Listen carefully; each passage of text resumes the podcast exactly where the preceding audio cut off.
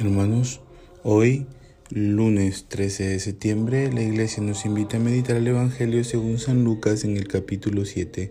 A continuación lo leemos. En aquel tiempo, cuando Jesús terminó de exponer todas sus enseñanzas al pueblo, entró en Cafarnaúm.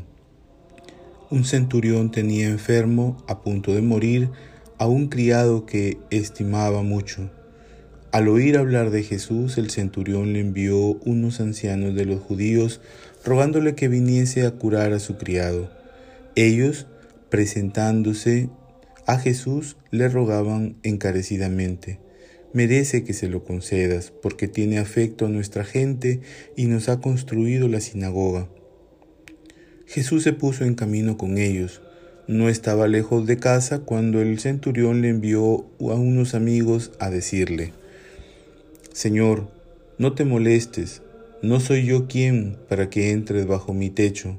Por eso tampoco me creí digno de venir personalmente.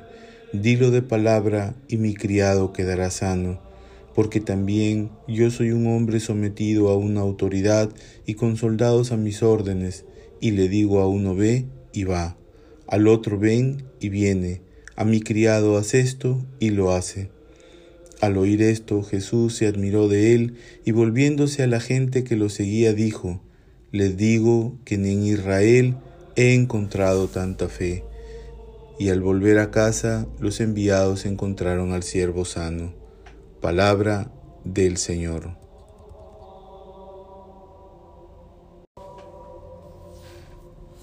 Hermanos, el texto de hoy hay algunos elementos que llaman mucho la atención por ejemplo, encontramos a un centurión que está preocupado por la salud de un subalterno suyo.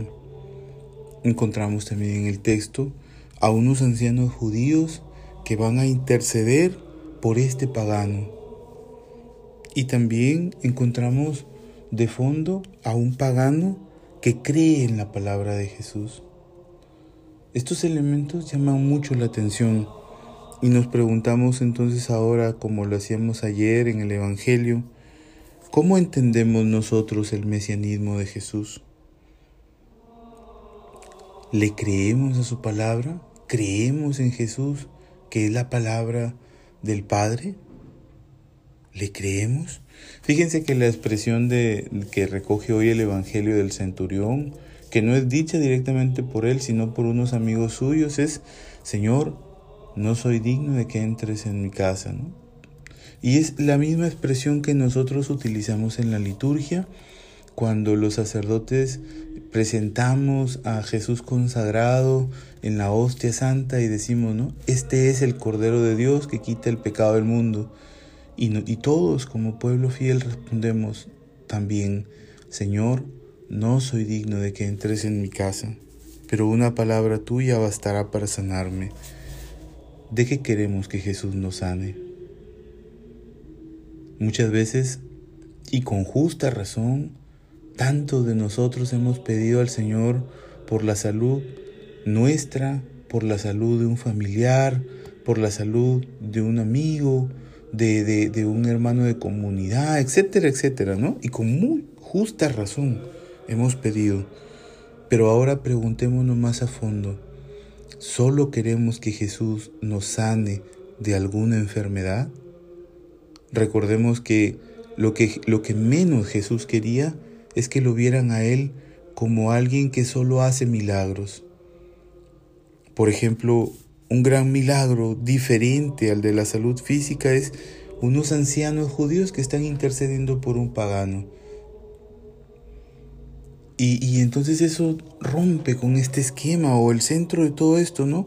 Un pagano que cree en la palabra de Jesús. ¿De qué quieres que Jesús te sane? Aparte de, de las enfermedades físicas, ¿de qué crees que Jesús te tiene que sanar? Pídele con fe a Él. De repente del mal genio, del mal humor, de, de la intolerancia, del de, en fin, de esas dificultades para perdonar. ¿De qué quieres? ¿De qué queremos que Jesús nos sane?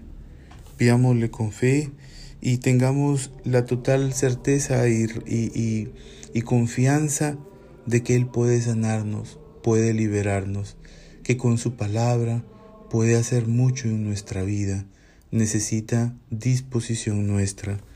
Les bendigo desde aquí, Casa San Agustín, Creek Piura.